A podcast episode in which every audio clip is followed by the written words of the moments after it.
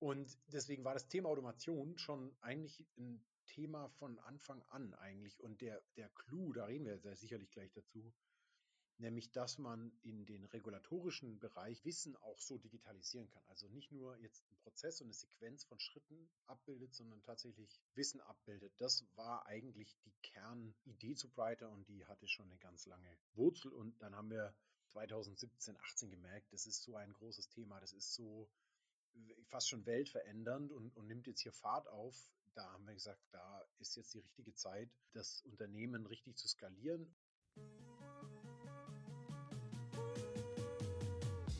Hallo und herzlich willkommen bei Bots and People, dem ersten deutschsprachigen Podcast zum Thema Process Automation. Und wo Process Automation ist, ist auch No-Code nicht weit. Daher habe ich heute mit Michael Krupp, dem CEO von Brighter, gesprochen. Und ganz witzig, zuerst hatte ich als eine Interviewfrage, wann es denn soweit ist mit der nächsten Funding-Runde, also mit der Series B-Runde. Zuvor hatte Brighter bereits 16 Millionen Euro aufgenommen von Investoren. Und am Tag des Podcasts kam dann die Meldung, dass weitere 66 Millionen gerade unterwegs sind und in das Unternehmen fließen. Damit lässt sich auf jeden Fall ein tolles Softwareunternehmen bauen. Brighter bezeichnet sich selbst als Lösung, die Menschen mit Krawatten und Anzügen hilft, Software zu bauen. Unter anderem würden sich ganze Unternehmen wie Flightride oder Weniger Miete sehr schnell mit Brighter nachbauen lassen. Es war ein wirklich sehr, sehr inspirierendes und tolles Interview mit Michael und wir werden von Brighter sicher noch ganz, ganz viel in Zukunft hören. Wer sich selbst zum Thema Prozessautomatisierung weiterbilden möchte, am 25.05. startet wieder unser Kurs zum Automation Strategist, in dem du alles rund um die Themen Process Mining, RPA, No-Code und Low-Code-Automatisierung sowie Business Process Management lernen kannst. Jetzt erstmal viel Spaß mit der Folge mit Michael.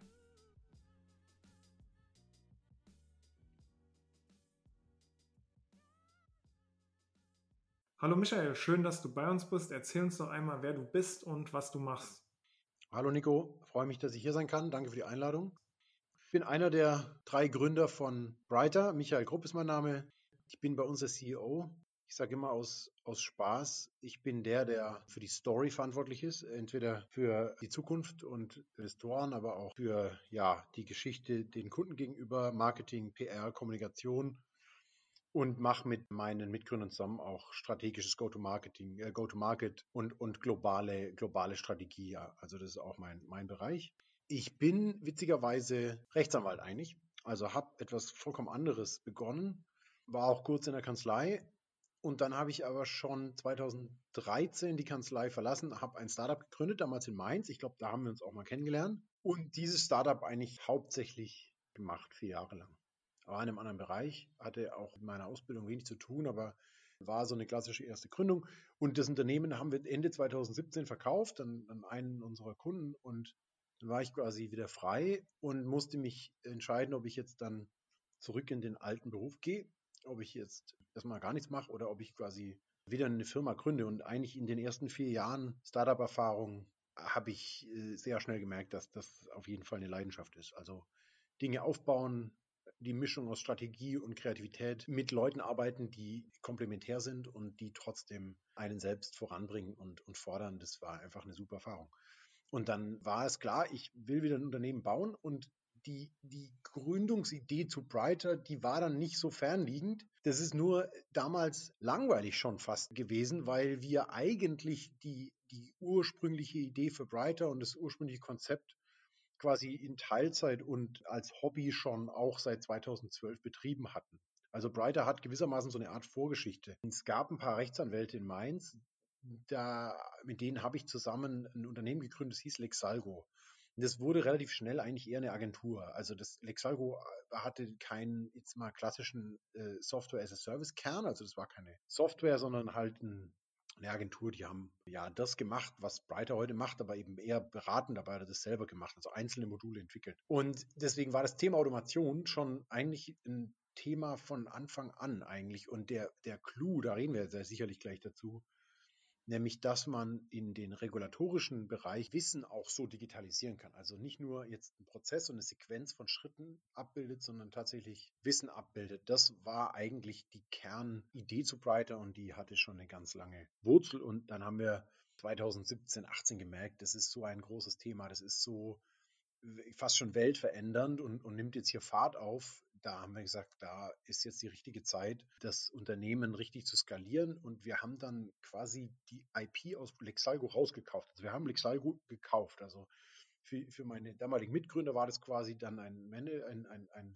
Buyout, wenn man so will. Und wir haben dann ja auf Grundlage der, der vorhandenen Erkenntnisse und auch zum Teil schon vorhandener Software das dann nochmal neu aufgesetzt, überarbeitet und dann eine veränderte Software in den Markt gebracht. Und dann haben wir Ende 2018 dann die ersten Kunden gehabt. So war das. Also perfekt, danke dafür, äh, Michael. Was hat dich dann am Thema Automatisierung so sehr gepackt, dass du ja doch einen sehr auch renommierten und sicheren Pfad äh, in der Rechtsanwaltskarriere verlassen hast oder nicht eingeschlagen bist, um genau ähm, das Thema Automatisierung weiter zu verfolgen? Also ich würde jetzt nicht direkt sagen, dass es nur um die Automatisierung ging. Das ist dann natürlich eine, eine Konsequenz gewesen. Also was wir mit Brighter machen und was auch die Triebfeder von dem Ganzen war, auch die, die, die Triebfeder für die Gründung von Lexalgo, die Triebfeder für eigentlich den gesamten Gründungsvorhaben war eigentlich die Beobachtung, dass die ganze Welt digital wird, aber meine eigene Branche, die Anwälte nicht. Und dann ist natürlich der nächste Schritt, dass du dir dann irgendwann überlegst, woraus besteht denn eigentlich Jura und warum arbeiten wir nicht digital? Also wenn ich sage, wir arbeiten nicht digital, die Leute schicken E-Mails, die Leute ähm, hängen PDFs in den E-Mail-Anhang, aber das tatsächliche Arbeiten, das Denken, das Lösungen erarbeiten passiert alles quasi im Kopf. Ja, das schreibt man dann auf. Also so gesehen arbeitet man wie immer und, und es haben sich nur die Formate der Ergebnisse verändert, aber nicht das tatsächliche Arbeiten, das ist immer noch alles manuell. Und dann habe ich schon jahrelang, eigentlich schon das Referendariat über etc., wenn du ein bisschen Spaß an IT hast und an Innovationen, dann, dann fällt dir relativ schnell auf, dass die ganze Welt sich verändert und, und du wirst nur, nur an der Oberfläche äh, ändern, aber die eigentliche Kerntätigkeit sich seit 150 Jahren nicht verändert hat. Und dann kommt man schnell drauf, dass Juristen auf eine bestimmte Art denken. Dann, wenn man dann so ein bisschen gräbt, stellt man fest, dass die schon in den 60ern und 70ern Ansätze hatten, ihr Denken zu automatisieren mit Hilfe von Software. Also da gab es schon ganz früh mit Aufkommen der IT Ansätze, wie man juristisches Denken abbildet. Das war also gar nichts Neues. Und dann sagst du, warum gibt es denn nicht im Markt? Warum gibt es denn keine Anwendung, die eigentlich jetzt repetitiv solche Prüfungen automatisiert und digitalisiert? Und dann war, war meine Überzeugung eigentlich, dass es weniger die Machbarkeit war, sondern eher die Rahmenbedingungen. Also du konntest in den 80ern halt keine Software verkaufen. Wie denn auch? Hast du eine Kiste Disketten verschickt. Hatte keiner Computer, also alles schwierig. Und wir hatten zwei ganz große Trends in den, in den 2010er Jahren. Die Cloud wurde richtig erfolgreich, ganz großes Thema.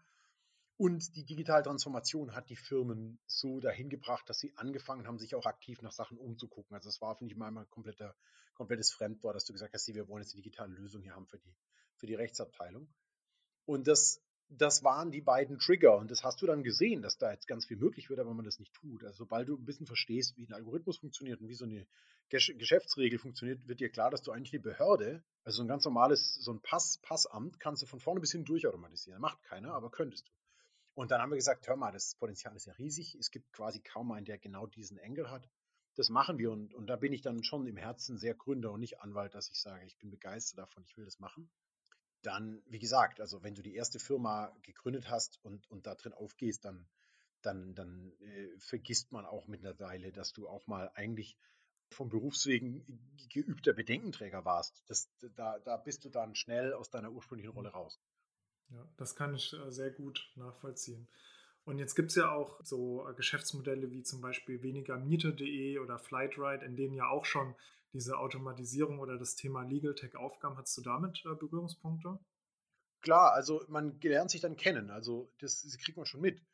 Nur, also Legal, ähm, also Flightride zum Beispiel jetzt, weniger Miete kam erst später, aber Flightride gab es damals schon, ist quasi, wenn du so willst, ein Brighter-Modul, böse gesagt. Ja, also wir haben früher immer aus Scherz gesagt, hier, wir machen einen Hackathon, kannst Brighter aus, ausprobieren und kannst Flightride bauen. Ja, da brauchst du also erstmal eine Übersicht über die EU-Fluggastrechte-Richtlinie. Also du kannst ja dann nach den Richtlinien dir Erstattung anfordern. Das ist ein Regelwerk, das ist nicht sehr komplex. Da steht dann also drin, Flug 180 Minuten Verspätung und dann kriegst du, hast du einen Anspruch drauf. Und dann brauchst du noch ein, eine API, Zugriff auf die Google-Wetterdaten, dass du gucken kannst, war da irgendwie ein Sturm beim Abflug oder typischerweise sagen nämlich um die Fluglinien so, oh, äh, ja, da war es irgendwie ein Grund für die Verspätung und so weiter und das kannst du dann schnell gleich reinprüfen und dann brauchst du halt äh, die, die Flugdaten, also kannst dann gleich quasi dir den, den Flug holen aus einer Datenbank und die Passagierdaten und wenn du das alles hast, kannst du dann relativ schnell durchprüfen, ob es einen Anspruch gibt. Und ich habe immer aus Scherz gesagt, das kannst du, kannst nachbauen und Klar, es gibt noch viel mehr Beispiele für solche Vertikalansätze. Das ist ja auch total gut. Also wenn ein Markt groß genug ist, lohnt es sich immer, eine Einzellösung zu bauen. Aber der Charme, also was ich total spannend fand bei der Gründung, war zu sagen, du, wir, du, wir machen jetzt nicht ein so ein Ding und machen jetzt unser Leben lang Umsatzsteuererklärung oder ja, Fluggastrechte oder, oder, oder, oder Mietansprüche, sondern du, du gibst den Leuten eine Toolbox und die Toolbox ermöglicht dir alles zu bauen. Deswegen haben wir immer Spaß aber gesagt, das ist Lego, Lego für Anwälte. Inzwischen ist Brighter ja nicht nur für Anwälte, aber so hat es angefangen und dann hast, konntest du alles bauen. Ja? Und dann ist dein selber gebautes Flightride natürlich nicht so schön vorne wie jetzt zum Beispiel das richtige Flightride, weil dort einfach zwei Webentwickler das den ganzen Tag schön machen vorn, aber von der Funktionsweise her und wie es geht, ist es genau gleich. Ja, dann lass uns doch noch mal ein bisschen tiefer äh, einsteigen, in was Brighter überhaupt macht oder was, was genau die Lösung ist. Auch im Hinterkopf, dass unsere Hörer ja durchaus auch mit dem Thema Automatisierung schon Berührungspunkte haben. Und ich mache ich mach eine ganz provokante These, vielleicht für dich so als Aufhänger.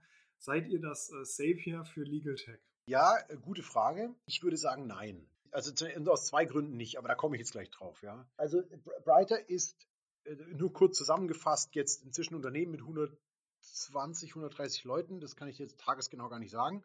Wir haben vier Büro-Hubs in, in, in, in vier Städten, also Berlin, Frankfurt, London und New York, machen aber gerade weitere auf und sind auch nicht in diesen Hubs beschränkt. Also sind eine Remote Company. Viele Leute arbeiten, wo sie eben wollen, wenn das geht. Ja, wenn du Vertriebler bist, geht es manchmal nicht, aber wenn du Produktentwicklung machst, geht es sehr gut. Und wir sind jetzt fast genau drei Jahre alt. Also unser Geburtstag ist im Juni. Wir haben witzigerweise heute unsere letzte Finanzierungsrunde bekannt gegeben. Also wir haben quasi seit äh, heute offiziell insgesamt knapp äh, 90 Millionen Dollar aufgenommen äh, von, von Investoren. Das ist auf jeden Fall genug, um eine globale Softwarefirma zu bauen. Und da auf dem Weg sind wir jetzt gerade. Also die ersten zwei Jahre waren sicherlich Produktentwicklung und erste Kunden, das, was man so klassisch Product Market Fit nennt. Und die letzten ja, 12, 18 Monate waren dann schon Beginn der Skalierung und das auszubauen. Und jetzt sind wir gerade in dem, in der Growth-Phase so richtig drin. Also jetzt geht's äh, in die Welt, kann man sagen. Glückwunsch nochmal von mir an der Stelle. Ja, danke, danke. Ja, ist nur lustig, weil wir ja vorhin schon drüber gesprochen haben. Also dachte ich, muss ich jetzt wenigstens unsere Intros kurz erwähnen. genau, genau.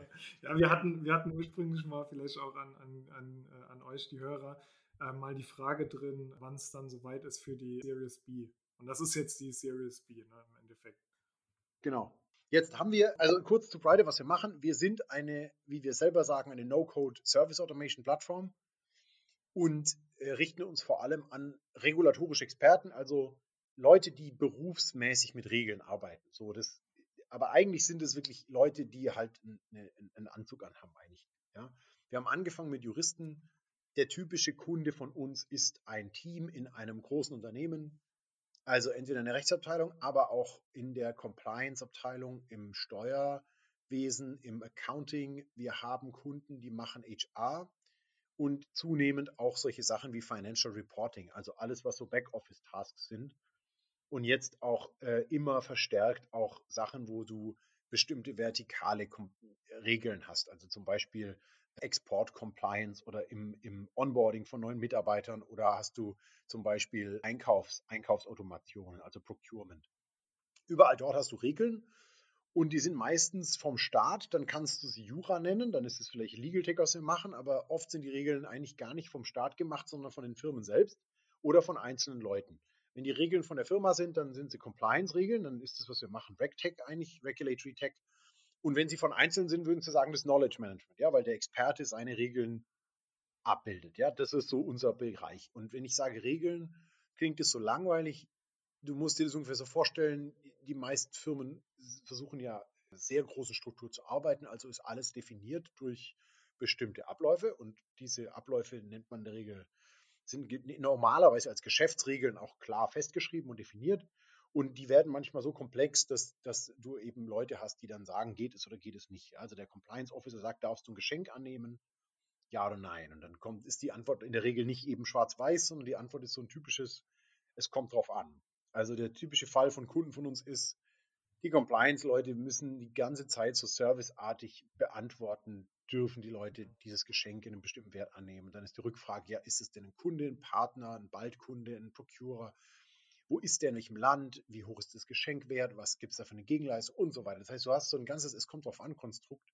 Und bisher gibt es zwei Möglichkeiten. Ne? Die Firmen haben es entweder gar nicht automatisiert, dann beantworten es die Leute von Hand mit Excel oder PowerPoint oder, oder über das Telefon oder es ist ein bisschen automatisiert, dann hat die eigene IT irgendwas gebaut. Und dann können es aber die, die Compliance-Leute selber nicht anpassen oder auch nicht erweitern. Und es ist nervig. Und wenn es dann nicht zufälligerweise eine, eine, vertikale Lösung gibt, die sie sich dafür haben bauen lassen oder die sie eingekauft haben, dann, dann machen die das von Hand. Und dann ist Brighter jetzt für die die Möglichkeit, sich selbst so eine App zu bauen. Also wir haben dann viele Kunden, die zum Beispiel solche Gift- and Hospitality-Compliance-Fragen in ein paar Tagen bauen auf Brighter und dann läuft die App in Slack oder in Microsoft Teams oder ServiceNow drin und du kannst jetzt einfach in deiner internen Struktur, du kannst also zum Beispiel über die Webseite oder das Intranet oder was eben die Firma hat, deinen Case eingeben und dann ist, wird es sofort bearbeitet, du kriegst sofort Feedback, ob das geht und du kriegst auch alle dahinter hängenden Deliverables raus. Also ein Dokument wird generiert oder es wird in die Datenbank geschrieben und so weiter. Das heißt, ähm, alle weiteren Actions dahinter werden auch schon getriggert. Und dann kriegen wir typischerweise ja die Frage, ist es jetzt, also was ist daran jetzt No-Code und warum, warum ist es mehr als zum Beispiel RPA oder so? Und wie du schon sagst, seid ihr Zapier für Legal Tech? Also deswegen habe ich gesagt, nee, wir sind es nicht. Also erstens, weil wir, wie gesagt, Legal, es ist, also wir haben mit Legal angefangen, einfach weil das die ersten Kunden waren, aber die Hälfte unserer Kunden sind eigentlich, sind gar nicht im, Co, im Fokus Juristen, ehrlich gesagt, sondern machen irgendwas anderes. Und Zapier ist jetzt zwar No-Code und leicht zu bedienen, das ist Brighter auch, aber ist eher eine, ich sag's mal, eine Schnittstelle, also ein quasi ein Schnittstellenkonfigurator, dass du, dass du Konditionallogik mit Schnittstellen verbindest und so, ja, so, so, so bestimmte Konfigurationen machst. Und Brighter ist eigentlich eine, eine Business Rule Management Engine. Also eigentlich sind wir ein Pega Systems. Ja, also etwas so ein, so ein Oracle, Oracle Policy Tool, also etwas, womit ein, eine Firma ihre Business, ihre Business-Regeln digitalisiert. Und das ist verbunden in, du so willst, in einen Enterprise-App-Baukasten. Ja, also wir sind ein Baukasten, in dem aber diese Decisioning-Elements eine Rolle spielen, damit du diese großen Regeln da drin verwalten kannst. Und das macht in diese, auf diese Art und Weise eigentlich kaum jemand. Also wir haben dann in den verschiedenen Vertikalen, gibt es manchmal Einzelanbieter, auch ältere, dass zum Beispiel nur für Legal, nur für Rechtsabteilung es schon jemand gibt. Aber so, dass jemand sagt, ich, du, du, das ist jetzt so schön designt, dass du auch in anderen Teams damit arbeitest und es global anbietest, das gibt es kaum ja, da ist die Zeit gerade super. Einfach weil quasi, wir sagen immer so, die erste Welle von RPA und Automation ist so durch die Welt gegangen und hat quasi die ersten Prozesse mal ange, ange, angeteasert. Und wir kommen jetzt so als zweite Welle da drauf, die aber ein bisschen klaren Fokus auf Businessleute hat. Also wir richten uns wirklich explizit an Leute, die nicht programmieren können, die aber das Wissen haben und das Wissen in die Workflows geben wollen. Also dafür zwar weniger, weniger Komplexität, dafür aber mehr Fokus auf bestimmte Anforderungen, also Decisioning Elements, Rule Engine etc. Und das, diese Spezialität und das macht Brighter und, und deswegen, ja, gibt es da eigentlich ein riesengroßes, ungeschöpftes Potenzial. Also das wirst du ja sicher häufig auch mit anderen Gästen diskutieren, wie viel man automatisieren könnte und wie viel automatisiert wird.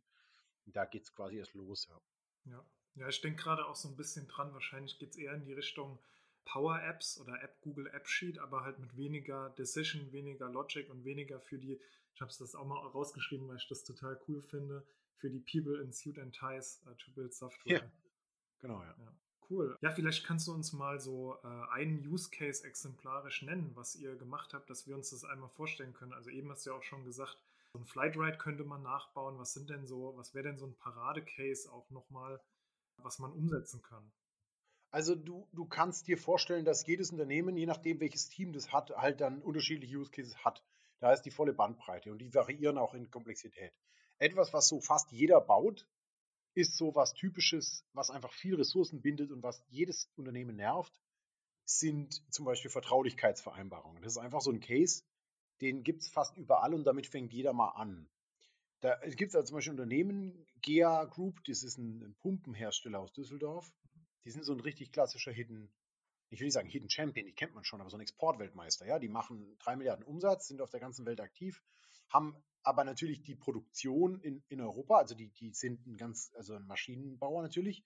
Das heißt, die bauen ihre, ihre Pumpen in, in Europa, aber haben halt ein internationales Netz aus Vertriebspartnern und, und Leuten, mit denen die halt kommerziell in Kontakt stehen. Und du kannst dir vorstellen, wie viele NDAs da jeden Tag erstellt werden müssen und wie oft Leute sagen, ich brauche hier einen für eine bestimmte Situation. Jede Geschäftsbeziehung beginnt halt so. Und Jetzt gibt es zwei Möglichkeiten. Die Leute benutzen ihre Templates, die sie irgendwo rumfliegen haben und füllen die irgendwie aus. Da macht dann jeder Vertriebler, was er will. Oder aber die rufen halt mal wieder an und holen, fragen halt wieder im Compliance nach, was können wir für nutzen. Und das bindet einfach Ressourcen. Und da ist so der typische Fall, dass die Compliance und die Rechtsabteilung sagen, da bauen wir einen NDA-Generator. Das ist also so eine Art Maske oder ein Chatbot. Und dann interagierst du mit dem, beschreibst deine Situation und dann erstellt das Tool quasi die Vertraulichkeitsvereinbarung, die du brauchst und die ist dann schon verbunden mit DocuSign und allem drum und dran, mit der E-Mail-Adresse. Und dann kannst du auf gut Deutsch eigentlich, während du mit dem Geschäftspartner am Tisch sitzt, übers Handy schon den NDA-Prozess triggern und könntest sogar wirklich im Gespräch eine Vertraulichkeitsvereinbarung abschließen und quasi dann sofort weitersprechen, ja. Du kannst Handover-Prozesse einbauen, also wirklich einen Teil dieser Geschäftsbeziehung schon mal, schon mal direkt automatisieren. Ist ein total einfacher Case, low-hanging fruit, NDAs ist das Risiko auch nicht so krass hoch. Also dadurch, dass es einfach so ein, so ein übliches Vertragstemplate ist, bindet es viele Ressourcen, aber ist einfach etwas, was sich dankbar automatisieren lässt. Und wenn du die GEA fragst, wie sie da mit Brighter arbeiten, die, das Team ist nicht so riesig. Das heißt, der, der Rechtsabteilungsleiter muss da, für ihn ist es ein relevanter Ressourcenbinder, diese Sachen. Und der hat mit Brighter sich damit wieder äh, einiges an Freiheit geschaffen, weil er sich jetzt um andere Sachen kümmern kann. Das ist also so ein ganz klassischer Use Case, wo du Brighter einsetzt. Und jetzt kannst du dir gibt es ein ganzes Spektrum an Sachen. Am oberen Ende der Komplexität stehen dann so Sachen wie Papering von einer, von einer Vertragsdatenbank. Also in, in UK gerade wird, wird der Libor, das ist dieser Zwischenbankenindex, wird beerdigt. Das heißt, die Banken, die Refinanzierungsstruktur der Banken ist anders. Jetzt gibt es den Libor nicht mehr als Leitzins und jetzt oder als Indexzins und jetzt äh, hast du aber in allen Darlehensverträgen diesen Libor drin als, als, als äh, Basiszinssatz. Und, und das ist jetzt total verrückt, weil jetzt musst du halt Hunderttausende, also man sagt, man sagt eigentlich Millionen Verträge ändern automatisch, ja, und das macht ja keiner von Hand. Aber das Dumme ist, du kannst jetzt nicht einfach quasi Steuerung F und Steuerung, Steuerung Replace machen hier. Also das so leicht ist es nicht, sondern du hast da noch ein paar andere Klauseln, die im Vertrag dann angepasst werden müssen. Und das heißt, die Entscheidungen sind ein bisschen komplexer und da wird Brighter eingesetzt quasi in so einer Art Workbench. Also da hast du dann ein Tool, das erstmal alle Verträge reinliest, dann kommen, kommen wir drauf und prüfen den Vertrag durch und gucken, welche Regel muss man wie ersetzen und welche Klausel kommt neu rein. Dann wird es angewandt, also Brighter repapert dann. Wir machen dann also aus 100.000 Darlehensverträgen mit einer Libor-Klausel 100.000 Darlehensverträge ohne eine Libor-Klausel, erstellen die Änderungsvereinbarung dazu und, und machen quasi die gesamte Vertratenbank auf links und dann wird das Ganze übergeben an das, an das äh, Datenbankmanagementsystem beim Kunden. Und das ist natürlich so ein Workflow, da baust du ein paar Wochen dran. Es kann auch mal ein, zwei Monate beim Kunden dauern, aber es ist trotzdem noch viel günstiger und schneller und leichter zu pflegen, als wenn du das von Hand codest. Und das sind so, so Cases, und das kannst du dir vorstellen, LIBOR ist dann auch ein größeres Projekt, da sind mehrere Leute involviert und NDAs ist halt was, das kannst du in zwei Tagen bauen. Das ist ruckzuck gemacht. Mhm.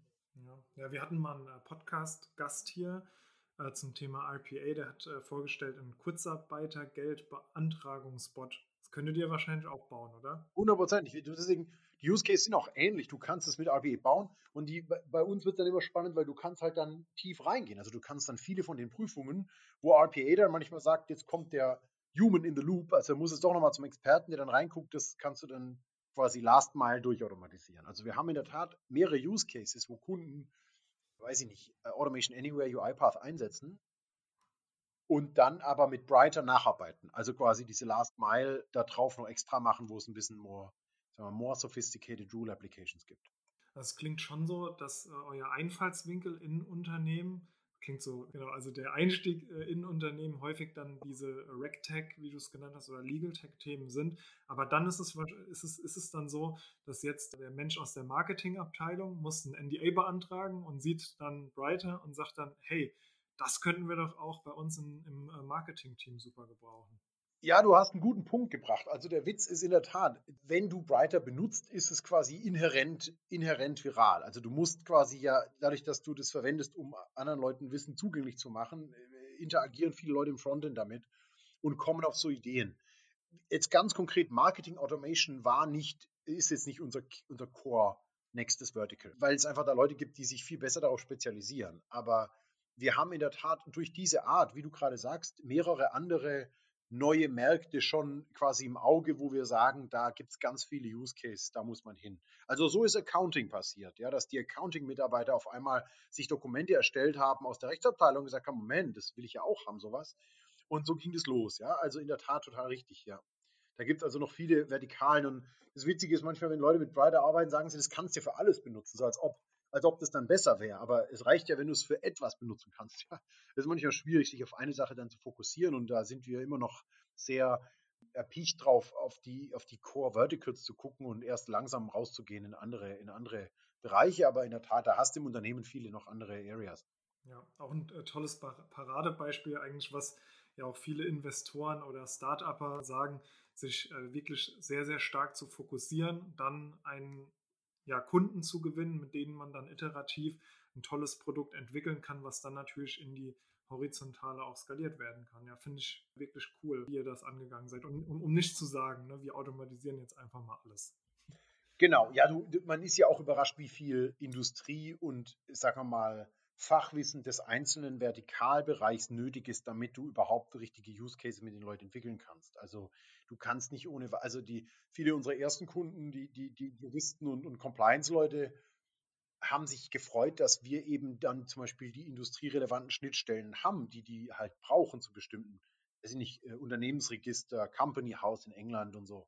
Das wollen die dann oder der, der Auditor will halt seine Dativ-Schnittstelle. So, und die brauchst du dann halt. Und dann hast du dann schon immer auch einen, einen Vertikalfokus, auch wenn es eine horizontale Anwendung ist. Ja. Genau, du hast gesagt, ihr habt vier äh, Hubs äh, bei, bei Brighter. Ihr seid, ich glaube, mit dem Series A äh, Funding, wenn ich es richtig gelesen habe, habt ihr das Office in New York ähm, ja. auch eröffnet.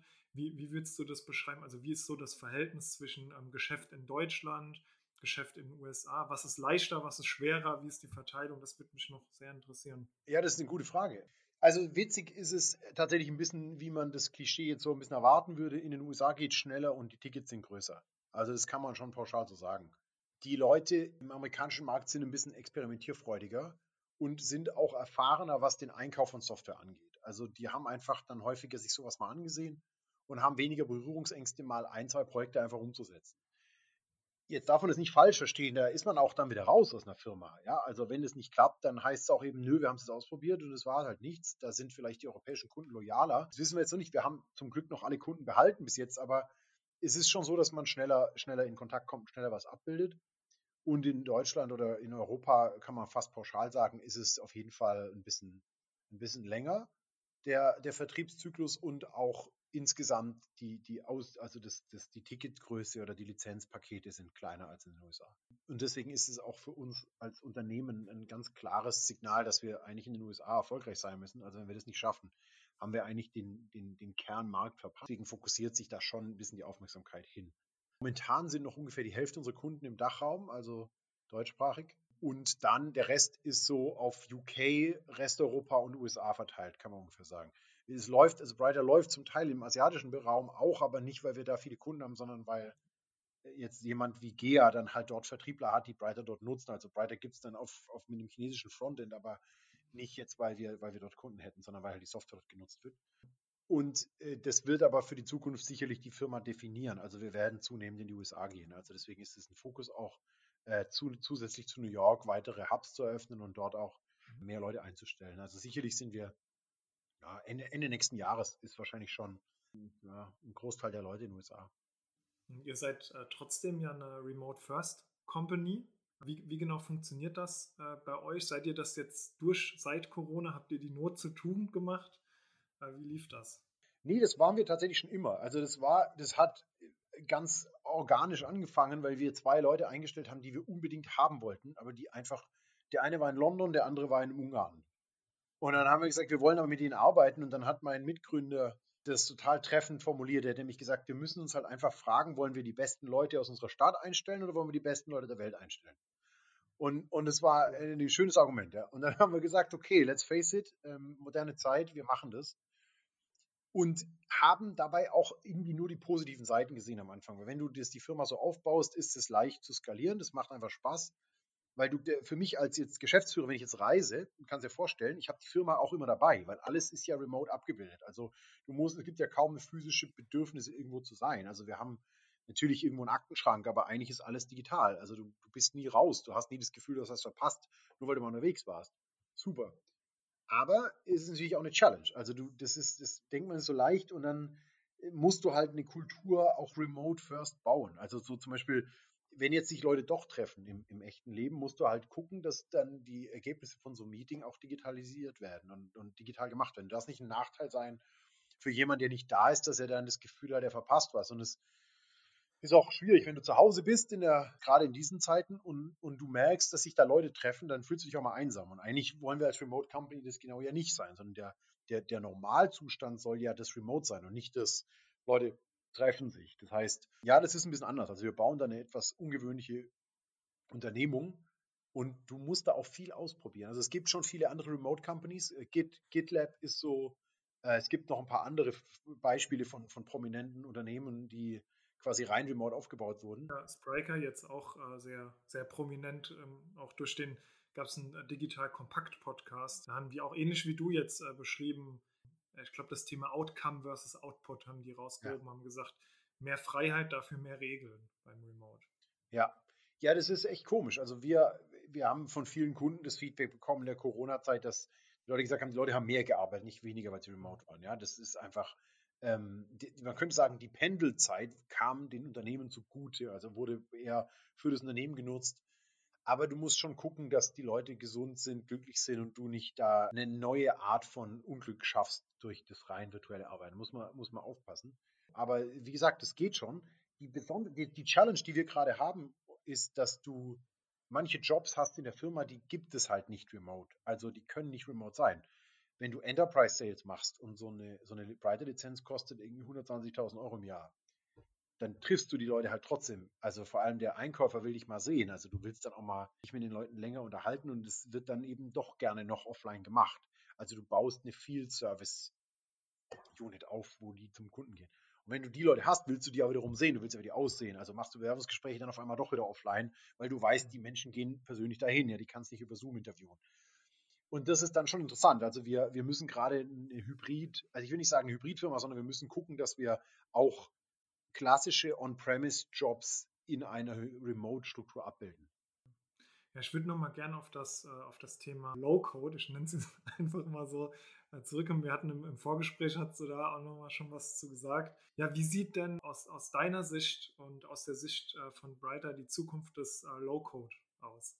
Ja, ich hatte, genau, wir hatten uns ja diskutiert, wie man das nennt. Also die, für uns ist es ein großer Unterschied, ob man No-Code sagt oder Low-Code. Und zwar deswegen, weil sich Low-Code, wenn du es definierst nach der Art der Leute, die die Software verwenden, dann ist Low-Code quasi eine Software, die viele Teile schon vor, vorgebaut hat und wo du quasi konfigurierst und nicht unbedingt Code schreibst, aber die sich trotzdem an Softwareentwickler richtet oder an Leute, die technisches Verständnis haben. Das heißt, eine Low-Code-Anwendung ist eine, die quasi ein Corporate Enterprise App Baukasten ist, wie Mendix zum Beispiel oder, oder viele von den RPA-Anbindungen. Appian zum Beispiel ist ein gutes Beispiel. Das ist ein Low-Code, weil du einfach viele Sachen schon hast. Da kommt eine Datenbank out of the box raus. Aber du musst halt eben dann doch nochmal konfigurieren. Deswegen ist es eben nicht 100% No-Code, sondern eben du musst Low-Code machen. Und das ist auch eine sagen wir mal, Industrieunterteilung, die sich soweit gerade dabei ist zu etablieren, dass man sagt, wenn sich es an die Entwickler richtet, aber eben trotzdem ein Baukastensystem ist, dann ist es Low-Code. Wenn du dich aber an Leute richtest, die wirklich gar nichts in Programmcode-Hinsicht können, also die, die vielleicht sogar zum ersten Mal überhaupt was anderes machen als Office, dann bist du in einem anderen Bereich. Und dann, dann wir nennen, also wir definieren uns als No-Code in dem Sinn, dass wir sagen, das kann jemand, der einfach nicht programmieren kann. Die Leute wissen nicht, was eine API ist. Das heißt, Brighter muss so intuitiv sein, dass du in der Lage bist, mehr oder weniger selbst lernend dir das beizubringen und damit klarzukommen. Also deswegen ist No-Code auch tendenziell eher Anwendungen, die sich an Einzelpersonen richten oder jedenfalls nicht unbedingt an den Enterprise-Bereich, weil im Enterprise-Bereich einfach immer IT-Ressourcen da sind. Deswegen mhm. ist quasi unsere Besonderheit auch, dass wir sagen, wir sind eine der wenigen Plattformen, die wirklich No-Code ist, also sich an Leute richtet, wie ich immer so gesagt habe hier, wie du schon erwähnt hast, hier People in Suit and Tie, die, die quasi eigentlich nicht programmieren können, sondern die eigentlich nur denken und sitzen. Und die Leute, die können nicht programmieren, aber die können mit Brighter dann eine Anwendung entwickeln in kürzester Zeit. Und das ist das Besondere und deswegen ist es für uns No-Code, ja. Mhm. Dann eine, eine, sehr, sehr spannende Frage, die hatte ich auch mit Bernd äh, Rücker von Camunda mal diskutiert. Wenn diese, also wenn No-Code-Anwendungen entstehen wie Brighter, sind die so, sind die dazu in der Lage, das Development in Unternehmen überflüssig zu machen, zumindest in einem Teil. Und werden wir dann nur noch, wird ja auch nächstes Buzzword Citizen Developer genannt. Da gibt es dann nur noch Citizen Developer und äh, No-Code-Tool-Entwickler. Oder wird es weiterhin, das war, das war Bernds äh, These auch, weiterhin komplexe IT-Prozesse geben, die von großen IT-Abteilungen in Unternehmen gemanagt werden? Ja, ja, du, also die, die, ich glaube, dass der, dass der Bernd da ungefähr richtig liegt. Äh, das würde ich so mittragen. Und zwar aus zwei Gründen.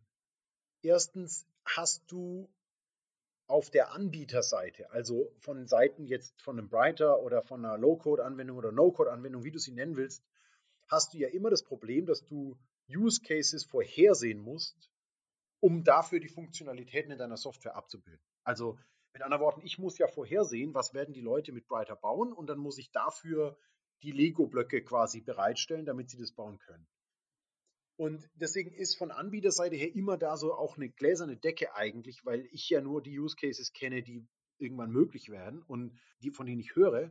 Und aber in jedem Unternehmen hast du viele Use Cases, die eben spezifisch sind und wo eine andere Gemengelage kommt, die ich nicht vorhersehen kann. Oder andersrum formuliert, vielleicht kenne ich sie, aber ich weiß, es hat nur diese eine Firma und da lohnt sich gar nicht, jetzt das in der Kern-Brighter Software reinzubauen. Deswegen löst man sich hier eigentlich auch schon bei uns das, indem man sagt, da ist dann eine Schnittstelle, das heißt, das Kernstück ist mit Brighter gebaut, aber wenn du jetzt individuelle Projekte hast, die nochmal da drauf müssen, vor allem im Web-Frontend-Bereich. Ja, da will ja jeder was anderes. Dann, wenn es irgendwann sehr speziell sein soll, dann, dann hast du dann eine Schnittstelle und dann kannst du da drauf programmieren, was du möchtest.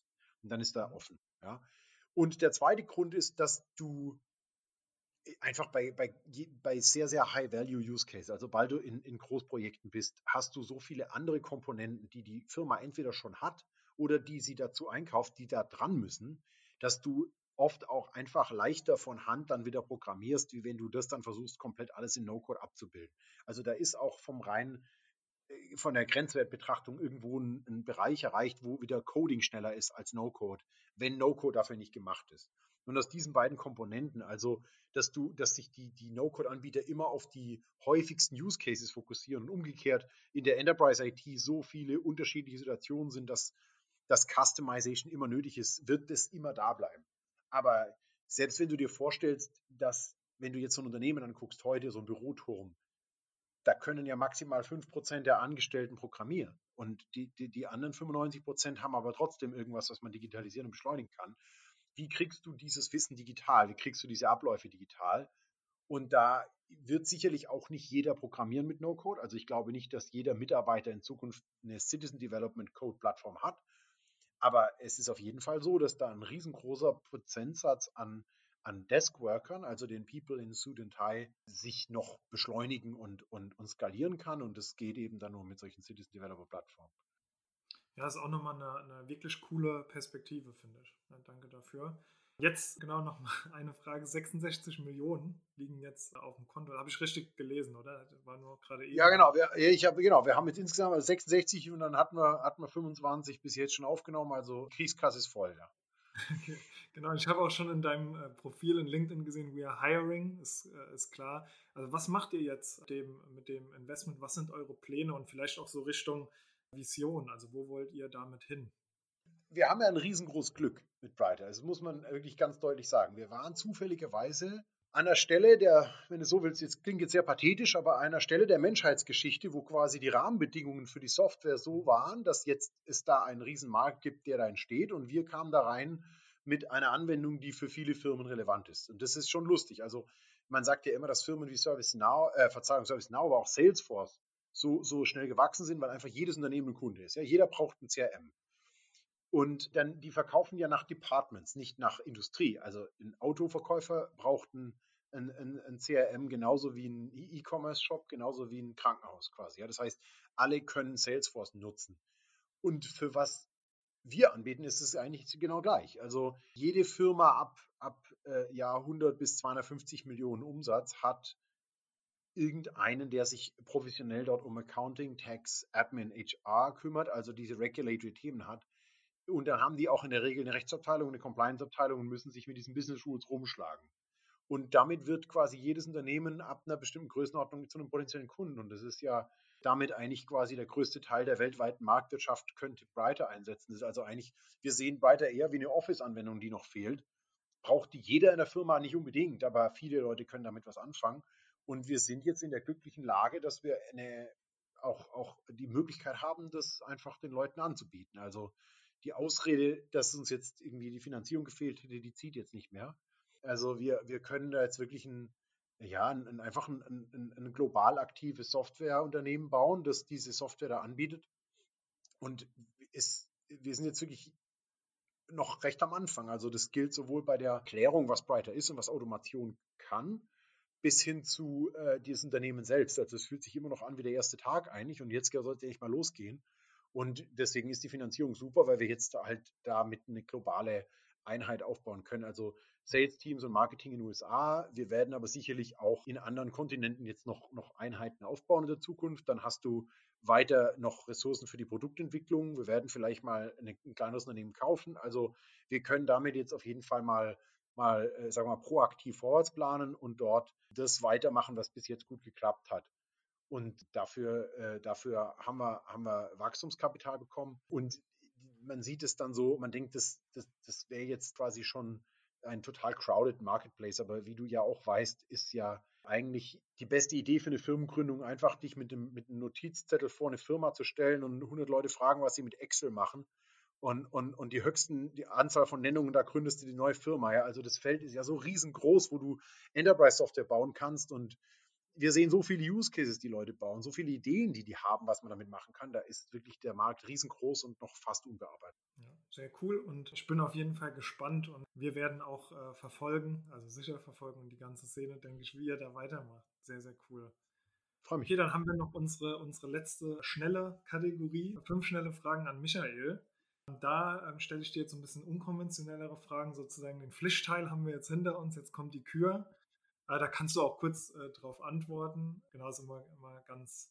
Ja, bin gespannt, was du sagst. Ich, ich starte einfach mit der ersten Frage schon mal rein. Wer ist dein Idol und warum? Ich würde jetzt nicht sagen, dass ich ein Idol habe, aber es gibt Leute, die haben, die machen schon sehr viel richtig und die können für bestimmte Aspekte des Lebens eine, eine Leitlinie sein. Also jemand, der, der immer wieder aufsteht und was immer wieder neu versucht, genauso wie jemand, der durchreichig erfolgreich ist. Also viele Unternehmer, die das, die das geschafft haben und trotzdem sozial verantwortlich auf dem Boden geblieben sind. Da würde ich, also kannst du von Elon Musk eigentlich bis, bis Robert Bosch eine Linie ziehen. Ja? Da gibt es viele Leute, an denen man sich orientieren kann, finde ich, als Unternehmer. Auch A, immer weiterzugehen und nie aufzuhören, sich zurückzulehnen, aber auch nachhaltig zu denken.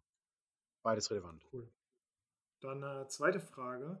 Das ist so ein bisschen ausgeliehen von Nummer 5 lebt. Ich weiß nicht, ob du den Film kennst. Mit dem Roboter, ja. Genau, mit dem Roboter, der hat immer so, der kann immer so ein Buch einprogrammieren, indem der einmal so durchflippt durch die Ja, kenne ich ja. Wenn du das machen könntest, mit welchem Buch würdest du das gerne tun? Das ist tatsächlich eine gute Frage. Ich würde das mit einem Chinesisch-Lehrbuch oder mit einem Chinesisch, also mit einem Mandarin-Wörterbuch machen. Und zwar deswegen, das wollte ich immer lernen, habe es auch immer mal immer ein paar zu ein paar Sätzen und ein paar Zeichen geschafft. Ich habe auch mal ein bisschen in China gearbeitet, aber nie so, dass ich ernsthaft richtig voll fließend sprechen kann. Und wenn man das mal lösen könnte, das, ich glaube, das wäre das erste Buch, das ich programmieren würde. Ja, das finde ich eine sehr smarte Antwort.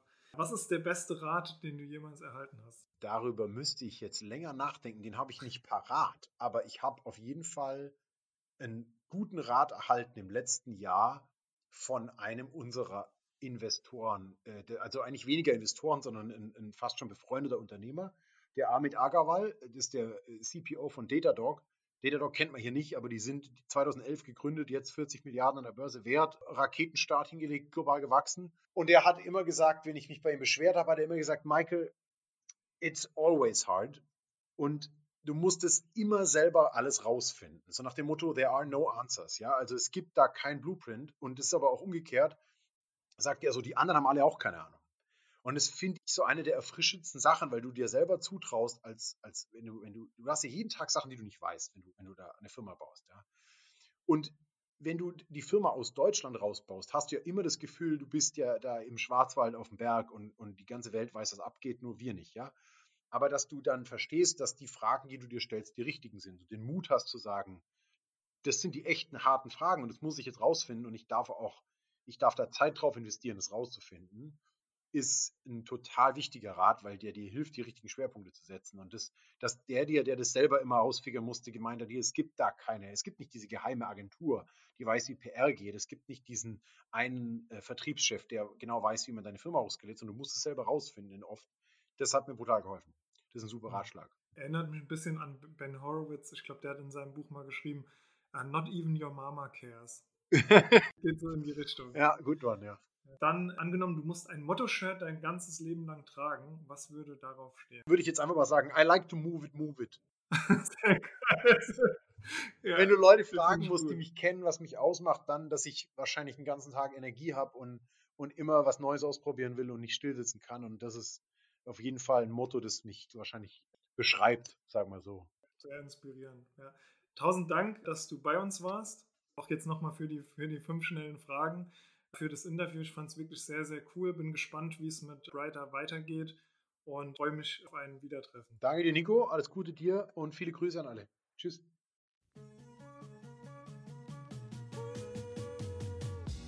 Schön, dass du heute wieder eingeschaltet hast. Bald startet auch wieder unsere Weiterbildung zum Automation Strategist. Dort lernst du etliche Low-Code-Technologien von RPA über Workflow Automation mit Tools wie UiPath, Celonis, Power Automate und Signavio kennen. Dabei setzen wir auf Referenten direkt aus der Praxis und du wirst deinen eigenen Automation Case direkt während der Weiterbildung umsetzen. Der nächste Durchgang startet wieder im Mai. Wenn du spannende Gesprächspartner weißt oder Fragen hast, über die wir in unserem Podcast einmal reden sollen, dann melde dich gerne jederzeit bei uns unter info at Bis dahin, ciao!